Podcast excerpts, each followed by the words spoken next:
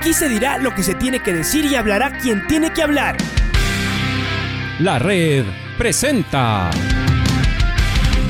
la charla del día a llevar una trayectoria que todo el mundo conoce, Carlos el Demoledor. Que la comunidad sepa de lo grande que fue Luis Chocho San Martín. Este año nuevamente jugar Copa Libertadores nos ilusiona mucho. La red.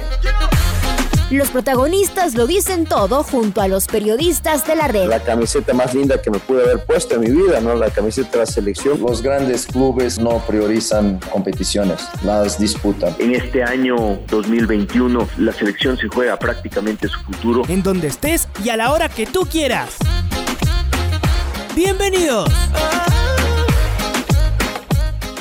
Saludamos con eh, la atleta ecuatoriana Paola Bonilla. Gracias por atendernos estos minutos, Paola. Ella es eh, eh, atleta, maratonista, azuaya, de, oriunda de, esa provincia y que clasificó hace no mucho en el cierre del año 2020, del año anterior, en medio de una pandemia que seguimos viviendo, por supuesto, buscando ese anhelo de llegar a Juegos Olímpicos, donde eh, ya está clasificada y asegurado ese, cupo. Empecemos por ahí. Eh, Paola, ¿cómo fue esa, competencia? Además, el pasado 6 de diciembre, entendemos, fue eh, la maratón en Valencia, España, donde conseguiste esa marca ya necesaria para estar en los Juegos Olímpicos de este año en Tokio. Bienvenida y gracias por estos minutos una vez más, Paola. Bueno, muchísimas gracias. Para mí siempre es un honor, un gusto. Eh, realmente la competencia del 6 de diciembre para mí fue una de las competencias más importantes de mi vida eh, porque conseguí el tan anhelado cupo de los Juegos Olímpicos. Eh, fue una competencia para la que trabajé muchísimo a nivel físico, a nivel mental y realmente todo se dio bajo lo planeado, todo el esfuerzo, todo lo que trabajamos dio su fruto, dio su resultado y se consiguió la clasificación a los Juegos Olímpicos y el récord nacional. Así que muy contentos y satisfechos por esa parte. Dos horas, 28 minutos, 21 segundos. La, la marca Paola, eh, cuánto esfuerzo, cuánta dedicación, eh, no solo además del año anterior, sino de, de muchos años ya como, como atleta. Eh, ¿cómo, ¿Cómo fue llegar a ese punto, a ese momento de haber eh, impuesto esa marca para Juegos Olímpicos? ¿Y cómo fue además superar adversidades de todo el año anterior? no es difícil imaginar como deportistas eh, también todos los sueños y eh, eso que se postergó eh, después de la, de la noticia por la pandemia de que se trasladaban los Juegos un año después. ¿Qué tan duro fue el año, el año pasado en particular y cuánto trabajo hay detrás de esa, de esa marca, de esa clasificación, Paola? Bueno, yo desde que regresé al, al atletismo, yo regresé hace cuatro años, y yo puedo decir que el trabajo para el 6 de diciembre empezó ahí, hace cuatro años eh, ha sido un trabajo sumamente duro, de paciencia. Eh, empezamos con una primera maratón con un tiempo bastante elevado, de no desanimarnos, de seguir trabajando, de, irnos a veces hasta en contra eh, de algunos pronósticos que no nos ponían en esa marca ni en esa clasificación. Entonces ha sido en esa parte un trabajo bastante de largo plazo, un trabajo bastante grande. Y el año anterior, que fue el año eh, clave para poder conseguir la clasificación. Realmente fue sumamente duro con esto de la pandemia. Estuvimos encerrados eh, más de un mes. Eh, se cambiaron las competencias, la planificación, los juegos, todo se tuvo que mover y ya cuando salimos de la pandemia realmente salimos con un objetivo diferente al que teníamos porque nuestra nosotros buscábamos una clasificación por ranking ya que la marca estaba a cinco minutos alejado de mi mejor marca personal y considerábamos quizá que no nos iba a alcanzar el tiempo. Pero cuando fue la pandemia, eh, se cambian los criterios de clasificación y los criterios de clasificación para la maratón se ponen solamente por marca. Entonces no teníamos otra opción que salir a buscar la marca, era jugarnos de eso. Entonces a partir del mes de mayo que ya pudimos salir a entrenar, este, siempre fue pensando en las 2 horas 29.30, que era la marca para, la, para los Juegos Olímpicos, y eh, fue un trabajo sumamente fuerte, sumamente duro, muchos cambios, pero eh, con el apoyo de mi familia, de mi entrenador, de mis compañeros, eh, se pudo llevar a cabo, se pudo sobrellevar todo eso, pero yo sí puedo decir que el trabajo para la clasificación fue algo sumamente duro en todos los aspectos. Claro, nos, nos, imaginamos, Paola, ustedes son, ustedes que son atletas de, de asfalto mayormente, Eh, ¿Cómo fue haber estado ese, ese tiempo, eh, un mes, un poco más quizá, encerrados, entrenando, eh, arreglándoselas en, en casa, sin parar, por supuesto, sus, sus prácticas, pero definitivamente no es, no es lo mismo, ¿no? Y ese regreso tuvieron que hacerlo lo más inteligente, lo más pausado posible para evitar algún tipo de, de lesión también, Paola. Sí, bueno, estar en casa, realmente yo en ese entonces vivía en un departamento bastante pequeño, estar en cuatro paredes, eh, fue una locura, fue algo, yo diría, una experiencia que no, no que, nos cambió la vida a todos. Eh, lo que hicimos fue tratar, mi entrenador eh, siempre trató de mantenernos activos, sabíamos que se iba a perder la forma física, pero tratamos de ganar algunas otras aspectos como es la flexibilidad, la fuerza, nunca paramos, ¿no? Fueron 40 días que estuvimos eh, corriendo en máquina, haciendo bastante ejercicios de fuerza, para que cuando salgamos poder empezar con esa base, quizá que, a veces no le damos mucha importancia a la fuerza, entonces más bien trabajamos en ese aspecto para cuando podamos salir, que fue en el mes de mayo, eh, como usted dice, hacer un trabajo paulatino para que no nos causara ninguna lesión ni ninguna molestia, y así fue. Eh, trabajamos muy duro la fuerza, de tal manera que cuando salimos el trabajo fue progresivo y se pudo alcanzar un buen nivel ya para el mes de octubre, que fue el Mundial de Media Maratón, que quedé a 8 segundos del récord nacional y eso ya nos dio un buen pronóstico para lo que sería eh, la marca del 6 de diciembre. Paola, eh, señalabas anteriormente que tuviste un, un retiro eh, temporal. ¿Cuánto tiempo estuviste ausente del, del, atletismo y qué te llevó a tomar esa decisión? ¿Solamente factores eh, familiares, personales, eh, o la falta de apoyo que acá sigue, sigue dándose en general a, los deportistas, eh, a, los, a los atletas en este caso en particular. ¿Qué pasó en ese momento y después de cuánto tiempo regresaste después de estar ausente de, del atletismo a nivel profesional?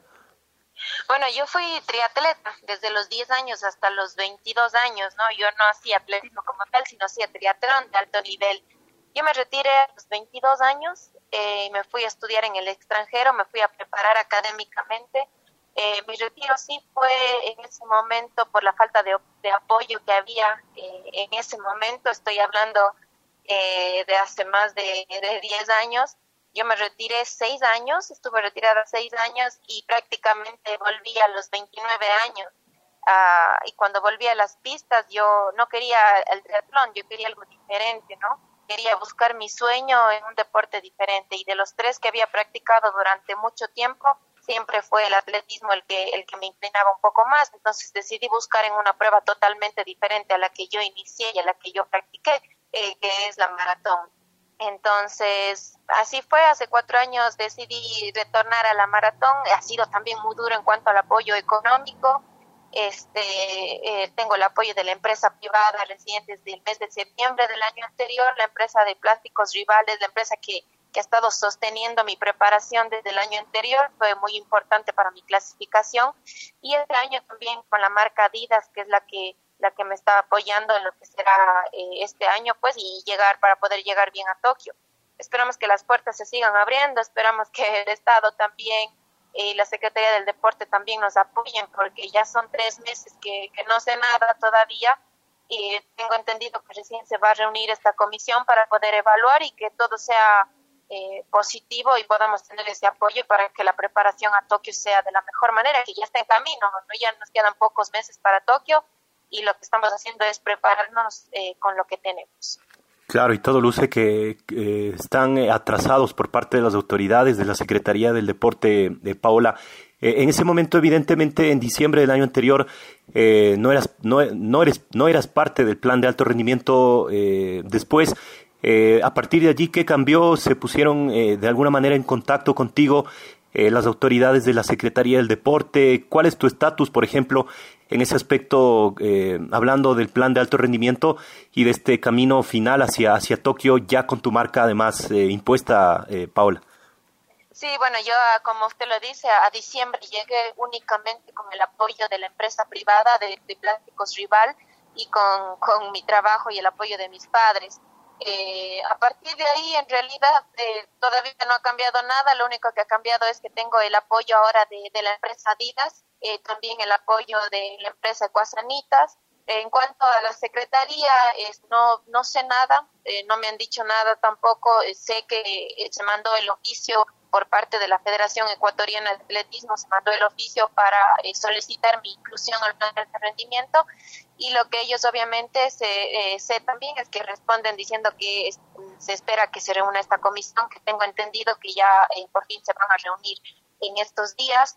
Entonces yo espero que eso sea favorable y que el apoyo, como se está trazado, pueda ser desde el mes de enero, que han sido tres meses fuertes, que, que realmente la preparación ya se ve afectada y que se puedan igualar porque estamos eh, estamos eh, ya a, pocos meses de, Tokio. Yo entiendo también que la situación del país es difícil, pero yo creo que ya es hora de que el deporte también sea importante en el país. El deporte es parte de la sociedad y esperamos que lo tomen de esa manera como algo importante para el país. Eh, en tu preparación, ¿cuál, cuál son, ¿cuáles son tus planes, Paola? Eh, quizá como parte de ello, hacer un campamento de entrenamiento en el exterior, eh, tener una competencia más, no sé, una al menos una media maratón o una maratón antes de llegar a, a, Juegos Olímpicos. ¿Cuál sería lo ideal en cuanto a tu preparación en estos meses que quedan para, para los Juegos Olímpicos? Eh, bueno, maratón ya no lo vamos a hacer, eh, ya con la clasificación por esa parte ya nos dio esa tranquilidad de ya no hacer ese desgaste de una maratón más. Estamos eh, trabajando bastante lo que es la pista, estamos buscando competir en pruebas de pista para ganar un poco de velocidad que nos va a servir igual para, para la maratón. Entonces estamos buscando unas tres competencias de pista de 10.000 metros y también tenemos planificado una media maratón ya previo a los Juegos Olímpicos en el mes de junio. Y en el mes de julio eh, tenemos planificado eh, un campamento en Portugal eh, y luego ya viajar a la ciudad de Tami en la que vamos a estar unos 10 días y ya luego pues iremos a, a Sapporo, que es el lugar en el que nosotros vamos a competir el 7 de agosto. ¿Cuánto, ¿Cuánto les preocupa a tu grupo de trabajo, a ti como, como atleta, por ejemplo, las condiciones climáticas? Eh, de todas maneras, en Sapporo eh, será un clima eh, bastante menos agresivo en cuanto a calor, a, humedad, comparado con, con, lo que van a tener en Tokio, por ejemplo, en una distancia además como la tuya, la, la maratón, Paola. Sí, bueno, es algo que, que más que preocupado es algo que nos tiene, eh, que, es algo que tenemos que trabajar, ¿no? Que es lo importante, que lo tenemos en mente, porque es el principal factor que, estamos trabajando, la, la, temperatura a la que nos vamos a enfrentar. Es por eso que hace una semana estuvimos en, en Salinas, eh, dos semanas, eh, intentando acoplarnos a esas condiciones, ver, trabajar ya eh, fuerte en esas condiciones para saber lo que se siente, para que nuestro cuerpo también se vaya un poco acoplando. Entonces estamos buscando esas condiciones.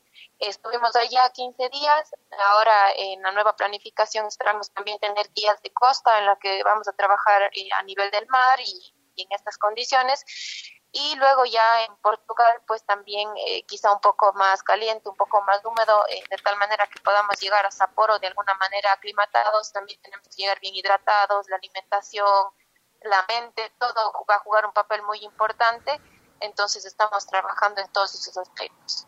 Paola, vuelvo al tema de, del apoyo. Eh, ante la ausencia hasta ahora de la Secretaría del Deporte, ¿Cuál eh, es el rol o qué esperas más bien de eh, tanto de la Federación Ecuatoriana de Atletismo, eh, más allá de los trámites administrativos, de ese oficio que dices que ya envió la, Ecuatoriana de Atletismo, ya con acciones concretas en este, en este momento, que cada vez queda menos tiempo para Juegos Olímpicos y de alguna manera también el apoyo del Comité Olímpico Ecuatoriano que les ayuda eh, de alguna manera con algunos gastos también, algunos traslados, entiendo ustedes, entiendo ustedes como, como deportistas, porque en estas dos últimas semanas hemos tenido además eh, la posibilidad de conversar con algunos otros deportistas, sobre todo los, eh, los de velocidad.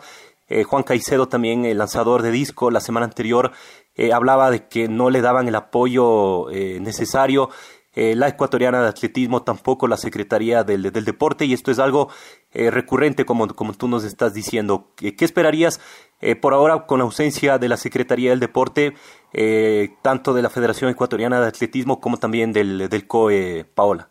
Bueno, el, Comité Olímpico a inicios de año estuvo en contacto con nosotros, vino acá a la ciudad de Cuenca y realmente nos ofreció su apoyo y fue en realidad la entidad que nos cubrió los costos del campamento de Salinas que, tuvimos.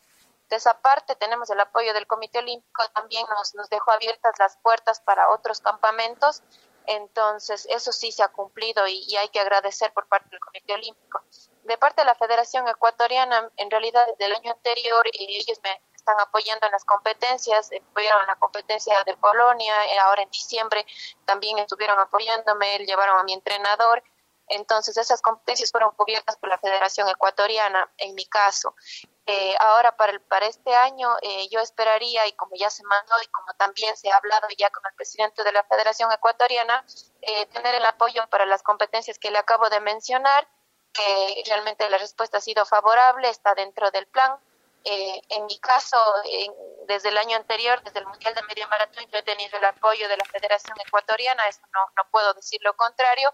Y este año, como tal como se ha hablado y como se ha enviado en el plan, yo esperaría que igual el apoyo para estas competencias que sé que se va a dar. Eh, entiendo que otros casos eh, quizá pueden ser diferentes, pero le comento lo que es mi caso. Te, preparaste también, eh, tienes tu propia profesión. Eh, Paola, eh, leíamos también una, una, nota, un artículo del año anterior en relación a tu clasificación a Juegos Olímpicos y también nos, nos, llamaba la atención esa otra faceta tuya. Hablaban de que eres o eras más bien hasta hace poco docente catedrática. Cuéntanos un poquito ese, ese otro aspecto. no sé si te quedaste sin trabajo en, en esa área eh, debido a la, pandemia eh, o también eh, por, por ser ahora nuevamente atleta de alto rendimiento, perdiste aquello, pero ganaste este, este otro aspecto en el plano deportivo. Cuéntanos un poquito de esa, de esa otra faceta tuya que tienes, Paula.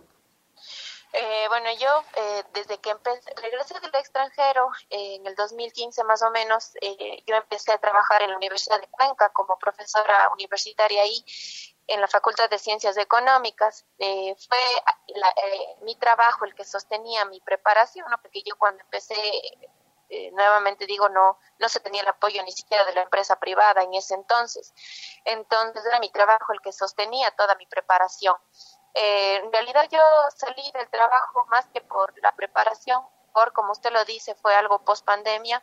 En el mes de julio ya eh, tuvimos muchísimos profesores que no nos renovaron el contrato por temas de pandemia. Eh, muchos profesores contratados de facultad eh, salimos y ahí realmente fue un gran problema porque me quedé sin trabajo, y no tenía apoyo.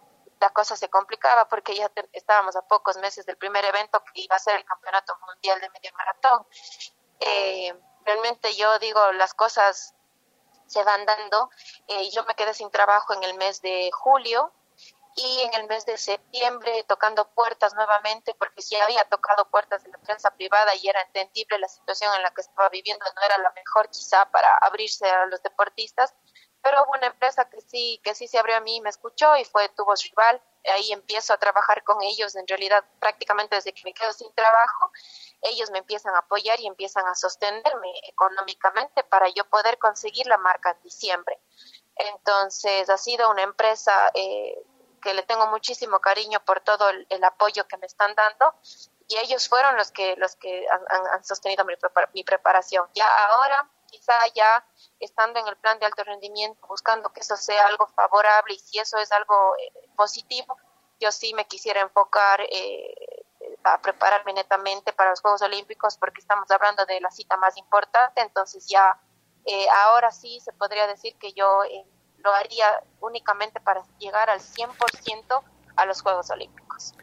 Paola, eh, para terminar, eh, te quiero preguntar con respecto a lo que acabamos de vivir. Hace poco eh, se conmemoró el, Día Internacional de la, de la Mujer. ¿Qué tan difícil, qué tan o qué tan grato y también qué, qué, tan complicado es ser mujer acá en, en el Ecuador, seguramente en, Latinoamérica, ese rol que cumplen en varios aspectos, no solo como mujeres, sino como, como madre y diferentes, diferentes aspectos dentro de la, de la sociedad. Eh, ¿cómo, ¿Cómo has vivido esto acá en el, en el país, eh, de, el aspecto de, de, ser mujer acá en, en Ecuador, eh, Paola?